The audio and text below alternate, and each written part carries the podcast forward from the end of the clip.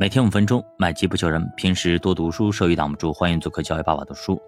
好，上周末呢，其实出了一个非常大的一个消息啊，就是财经委第四次会议研究啊，大规模设备的更新和消费品的以旧换新啊，研究有效降低全社会物流成本的问题。啥意思呢？呃，我大概给大家讲一下，就是这种大规模的设备啊，一些老旧的设备。啊，要换掉了，换成新的。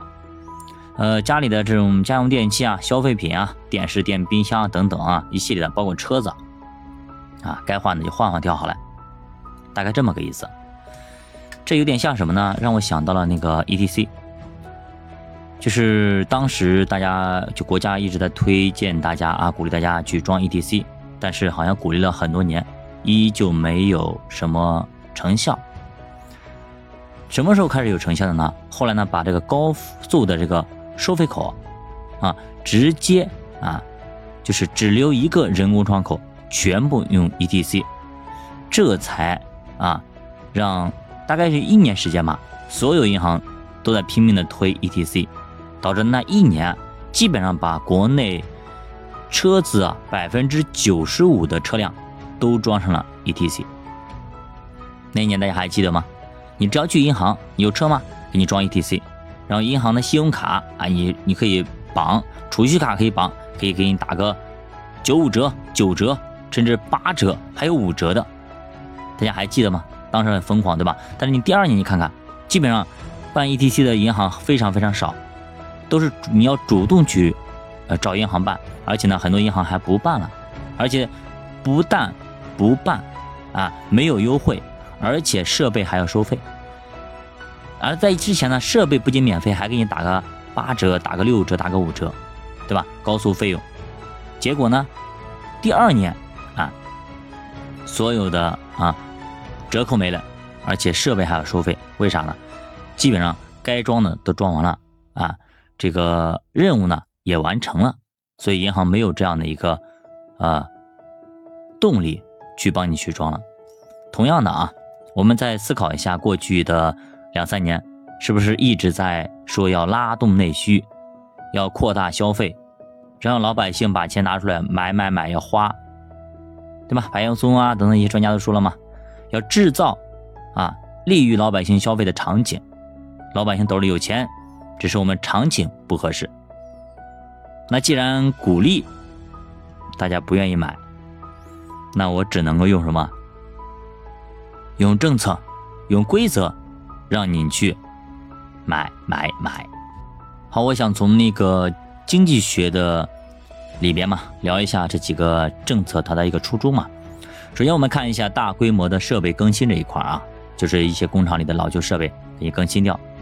其实我们以前读过一本书，叫《逃不开的经济周期》，这里边有一些周期的分类，比方最短的，我一直在讲的就是基薪周期。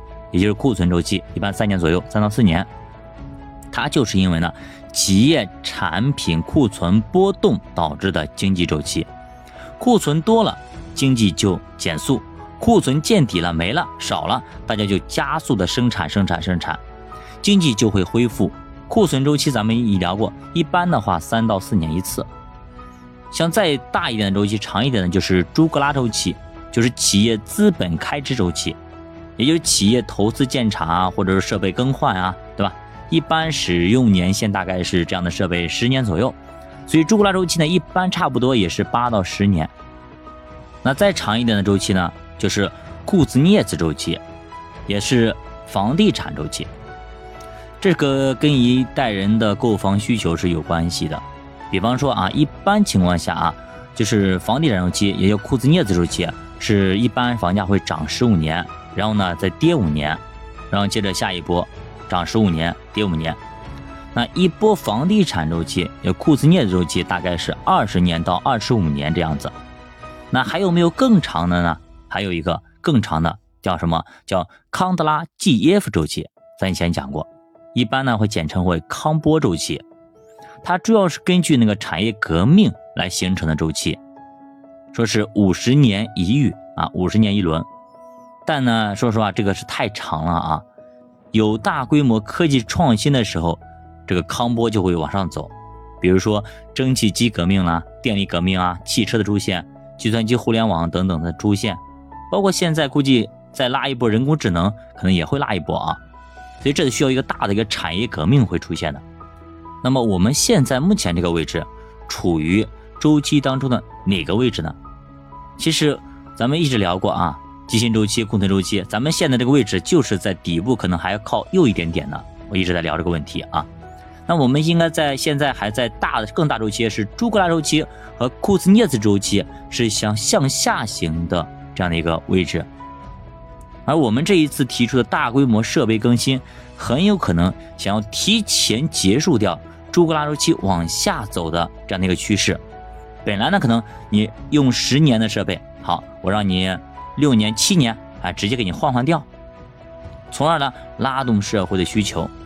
那我们的经济结构以工业生产为主，而工业当中呢又以国企、央企为主。如果这个当成任务布置下去，就跟当时我们推广 ETC 啊，推广对吧？这种云闪付一样的布置下去的话，那么国企央企纷纷的响应，确实能够创造出非常非常多的工业需求，将会大大拉动设备生产制造。你要知道啊，工厂里的设备动辄几十万、上百万是上千万、上亿的都有。当然，这也会对企业利润产生一些影响。毕竟十年折旧的东西，我现在七年，可能我就要换了。那后面三年，对吧？那就是成本啊，短期对利润是有所伤害的。所以这就像一个囚徒困境。做设备更新的企业会利润受损，不做的会因此受益。全社会工业需求大幅提升以后，有利于提高效率，释放需求。更有利于改善现在通缩的局面。说起通缩，我聊两句啊。其实现在我们国内非常的卷或者非常的困难在于哪里？是咱们是通缩，美国是通胀。那啥叫通缩？啥叫通通胀呢？可能一些新来的朋友不明白，我简单讲一下。通胀的情况下就是，我去买猪肉，今天买五块钱一斤，明天买六块，后天买七块。啊，就是钱越来越不值钱啊，东西越来越贵。那通缩的情况是什么样子？今天买五块，明天买四块，后天买三块，就是东西越来越便宜。那比方你是卖猪的、养猪的，比如你的成本价是四块吧，对吧？那你好了，一天一天涨价、涨价、涨价，那你是不是越来越开心了？因为猪肉越来越贵呀，对吧？你还能卖得上价，但是越来越便宜呢？啊，今天五块你没卖，明天四块、三块、两块、一块，嘿，你还倒贴还要赔本所以整个社会的物品会越来越便宜，越来越卖不上价。那企业卖不上价，他会怎么办呢？他会减产、减产、减产，甚至停工。那老百姓会怎么看呢？对吧？那我今天我比如买个锅两百块钱，结果呢第二天我去超市一看降价了一百五，再一看一百。你会怎么办？买完锅之后，你绝对不会再买第二个了，对吧？能用多久用多久啊？为啥呀？买一次不容易啊，钱越来越值钱呀。我今天两百块钱，我买一个锅，我可能过几天我能买两口锅了。我要把钱存起来呀，钱越来越升值，东西越来越不值钱，跟房价一样的呀。房价跌好，今天两百万，明天一百五十万，后天一百万。哎呦，你会买吗？你绝对不会，打死都不会买。今天你把钱去买了一套房子，结果过个半年，还你可以买三套，你会现在买房吗？绝对不会。这就是中国老百姓为什么买涨不买跌的原因。所以现在我们面临的困境就是通缩，通缩啊，通货紧缩。通货紧缩的情况下，就是大家所有的消费欲望全部都被扼杀了。所以整潭水就死一样的寂静。如果这潭水死了、寂静了，那么这里边就难有鱼了。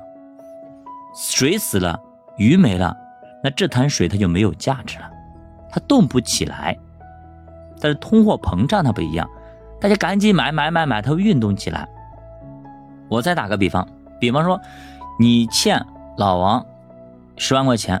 老王欠老张十万块钱，老张欠老李十万块钱，老李欠你十万块钱。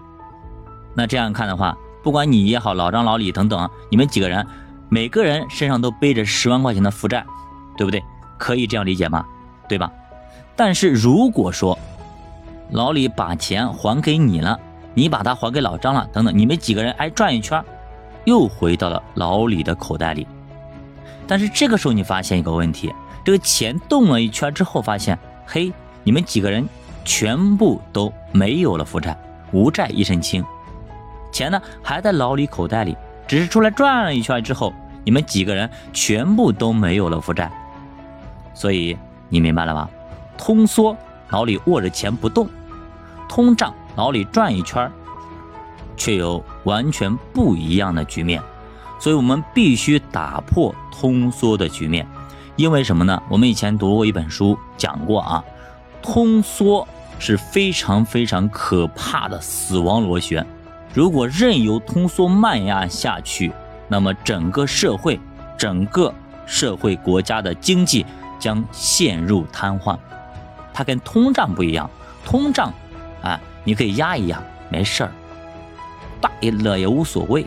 但是通缩不行，这还好比一个人啊，呃，他如果是心情很好啊，可能可能还稍微有点骄傲，有点膨胀，哎，这没事，你稍微敲打敲打，哎，不要太招摇。怎么样也过得去，他其实再膨胀一次怎么样？他只是说一些大话，怎么样的吧？整个人但人不会出事，但是一个人如果过于消沉，慢慢慢慢的消沉下去，抑郁下去，那最后有可能会选择自杀，得抑郁症，甚至走向自杀的一个道道路。这个东西威胁到自己的生命安全了呀。那与其说让他抑郁下去，还不如让这个人稍微自大一点，高傲一点。所以你明白了为什么我们国家大力在拉动消费，来让大家消费了吧？就是要摆脱通缩的死亡螺旋。就把读书并且慢慢变富，咱们下节再见。